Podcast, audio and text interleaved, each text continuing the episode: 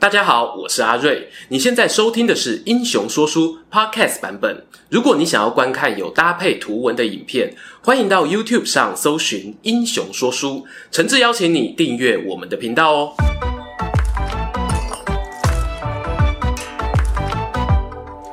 Hello，英雄说书的观众朋友，你们好，我是说书人阿瑞，替大家带来精彩的英雄故事。上个月啊，我们聊了东吴地下皇后步夫人步练师的生平，今天呢是时候来填个坑，处理一下他们家族中另一位名人步丞相。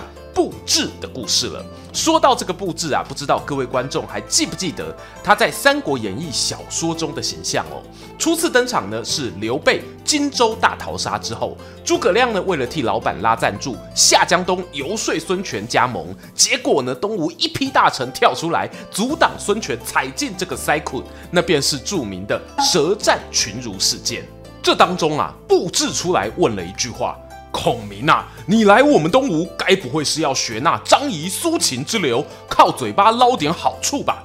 话讲完，诸葛亮呢噼里啪啦回他一长串，步智呢遭到唐三藏当当当精神重击，落得一个默默无语，黯然退场。之后啊，虽然陆续也是有在小说中现身，但终究是个龙套角色。But 今天啊，英雄说书要来聊聊他截然不同的人物设定了。《三国志》里的布置是能与张昭、顾雍、诸葛瑾、陆逊比肩的强者。早年呢，就有身领五官军职，带少少兵马镇压交州、串联南中的赫赫战绩。后来呢，更官拜骠骑将军，监管荆南战区，甚至有接替陆逊作为丞相。接下来呢，就来听听低调奢华东吴丞相。步智步子山的传奇一生吧。照惯例啊，开头聊聊步智的出生背景。步智字子山，临淮淮阴人。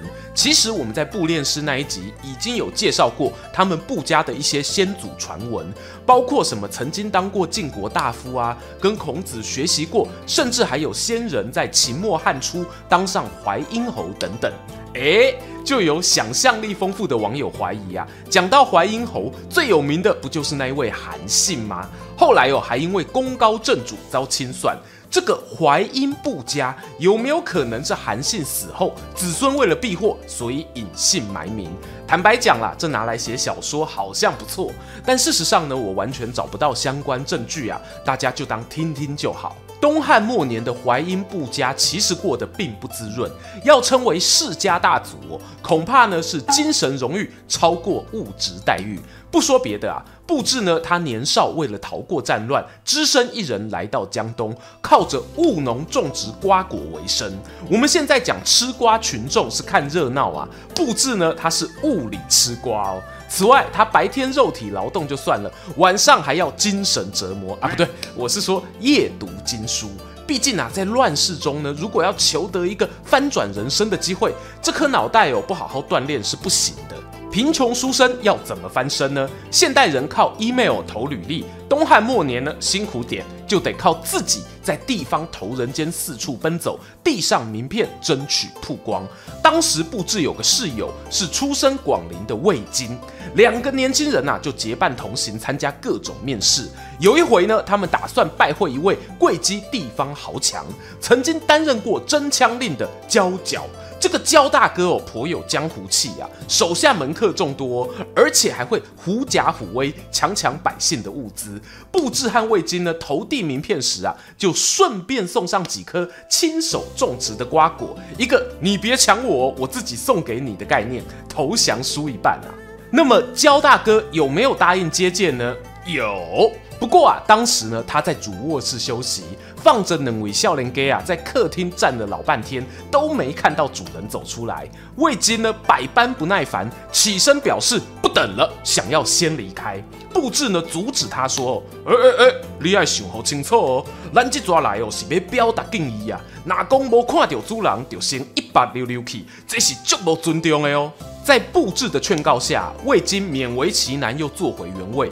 良久良久，主卧室的门咿呀一声打开，焦大哥啊坐在房内小茶几旁，身形被布幔遮挡，也没有招呼二人入内，竟然哦就这样一内一外接待郎 K，，仿佛在说：“吼，想跟我见面啊？你们还不够格嘞！哇！魏晋血压升高，正打算发作，一旁呢有奴仆送上菜肴，他心想：哟，竟然有发便当啊！看来是我太大惊小怪了嘛。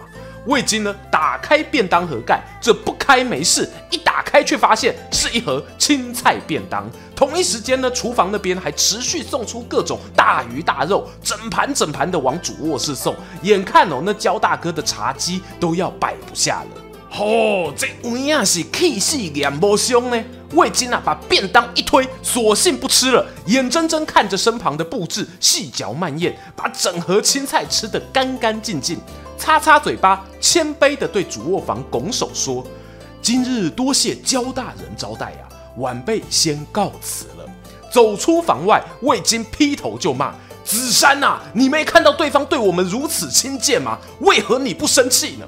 布置淡淡的说：“我们现在就真的出身贫贱呐，主人用符合平民的规格接待我们，刚好而已，有什么好气的？”此话一出呢，魏晋不免感到有些汗颜，而布置他豁达大度、融入不惊的处事风格也传扬开来。那么，谁最先把布置挖掘出来当官呢？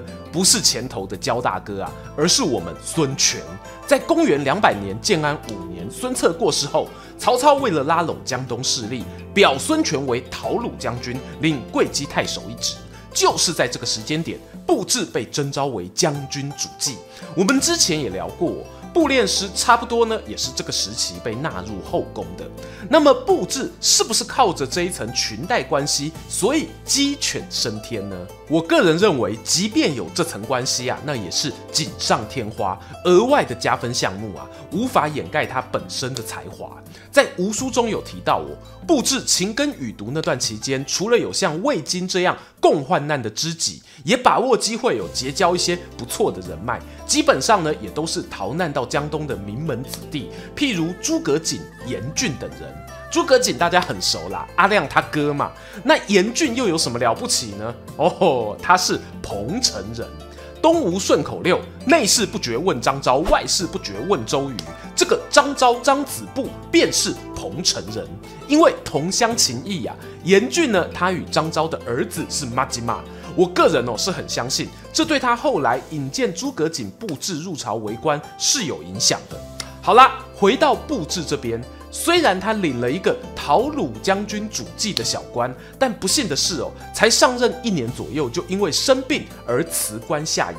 等到呢，他下一次出现在政坛，已经是九年过去。建安十四年，孙刘联军与曹操的赤壁之战都打完了。这时候布置出现呢，时间点很精准。大战结束之后，往往就是资源重新分配之时。当时的荆州南部呢，正好要瓜分地盘。刘备他与朝廷关系好。上表帮孙权请了一个暂行车骑将军，领徐州牧的头衔。布置呢，重出江湖的官位啊，就从主计咻咻咻咻咻飞升到车骑将军东曹院的职位。基本上呢，都是跟着孙权自己的小内阁，堪称是嫡系人马。但真的要让布置一展所长，奠定文武双全之名啊，那是接下来孙权要派给他的重要任务。建安十五年，公元二一零年，前面讲到啊，大战过后，荆南要分利益了。当时呢，刚好周瑜过世，鲁肃接班。鲁肃啊，负责镇守西边，接近刘备与曹操势力的汉昌郡，而东边一些从豫章分出来的鄱阳郡，太守位置就交给布置了。鄱阳的地理位置哦是非常重要啊。孙权呢希望布置去做的不是要跟刘曹两大势力硬干，而是呢处理东吴内部棘手的南越问题。我们在交州王世燮那一集有聊过，这里啊是多么天高皇帝远，隔着荆州呢与许昌、洛阳相望，基本上哦东汉朝廷管不太到你。江东孙家如果想插手，还得穿过崇山峻岭才能抵达。因此呢，当时有很多不满孙权他哥孙策的文人啊，就干脆呢逃难到此地，等待呢有机会再返回中央。另一方面呢，如果是益州哦想要过来交州，那就得经过南中地区。同样是道路险阻，困难重重。更详细的背景介绍啊，强烈推荐去看一下《胶州王》的影片，我把大秘宝哦都放在那里了。就说我们的主角呢，布置好厉害。他明明是出身故乡淮阴，在江东种瓜读书，到底哪里来的自信，可以处理胶州这一块没人想碰的烫手山芋啊？他鄱阳太守蹲了半年哦，随即官职翻了两番，变成胶州刺史，率领一批包含行政人员在内的千人部队，浩浩荡荡往南方移动。当这队人马抵达苍梧郡时呢，时任太守的吴惧满脸堆笑的出来迎接。而这个吴先生的太守官职，其实是当年荆州牧刘表封的。先撇下刘表个人野心不谈哦，现在呢，表哥哥都已经上天堂了，你这个太守位置啊，恐怕不太稳哦。而布置呢，也发觉吴惧的个性两面三刀啊，索性不跟他假意周旋，浪费时间了，直接设下宴席，请他过来相见。刀斧手一拥而上，把吴惧斩首示众。这样扬刀立威的举动哦，立刻传了出去。当时领导交州的世家兄弟党哪里还敢造次啊？乖乖的呢，来跟布置碰面，好好讨论哦，双方如何合作。先前来那一下突然杀人啊，是硬的。接着呢，布置就传达孙权想要争取结盟，并且呢示出善意的柔软态度，提议让士燮升官到左将军，并且啊儿子个个官拜中郎将。孙权什么咖，有资格帮人家封左将军？其实啊，这时候他已经有了想要称帝的企图。作为孙权的特使，布置呢他在软硬兼施的分寸上拿捏得恰到好处。你回想他年轻时哦，面对别人看不起、各种冷嘲热讽都处之泰然、喜怒不形于色的气量，就知道哦，他今天能够顺利完成这一项千里迢迢、随时有撕破脸风险的外交任务，绝非运气好的偶然。而交州对孙权俯首称臣的消息传出，隔壁啊南中也刚好爆发雍凯等豪族的叛乱事件。布置呢，直接来个二一天作五，买胶州送南中，牵起了双方友谊的桥梁，让老板的南向外交计划圆满达成。他也得到平戎将军、广信侯的头衔。距离布置进驻胶州的十年过后，公元二二零年，孙权派了另一位大臣来跟他换班。还记得当年他是带着一千多名官兵走马上任吗？此时哦，布置离开的阵仗那是今非昔比。史书上啊，号称有胶州义士万人，就算数字灌水浮夸，比起当初多了数倍，也是很难得的。这个人事调动背后呢，很可能是为了应付刘备的大举东征。陆逊那一场火烧连营的夷陵之战，布置虽然没有直接参与，但他率领交州义勇军踩住益阳这一个据点，镇压武陵、零陵、贵阳等地的部落叛变，某种程度上我是个幕后辛苦的工具人，帅都给陆逊帅没关系啊，其他的我扛。而荆南平乱的过程中，布置也很顺利的完成使命。在孙权称帝之前，他已经升上了右将军，并且获得假节荣耀，屯兵长沙。从刚刚一路听下来哦，你知道布置呢对于孙家势力能够稳定发展的功劳是很实在的。孙权呢也没有辜负他的努力，称帝之后就让他官拜驃骑将军，同时督军长江重镇西陵城。当然，这也是让布置他们家族日后很难忘的一个城市。话说啊，从南方胶州回归荆州之后，布置总算稍微有些时间可以重拾他最爱的诗书经典，还可以开课授徒。相传呢，他最爱的就是儒生打扮。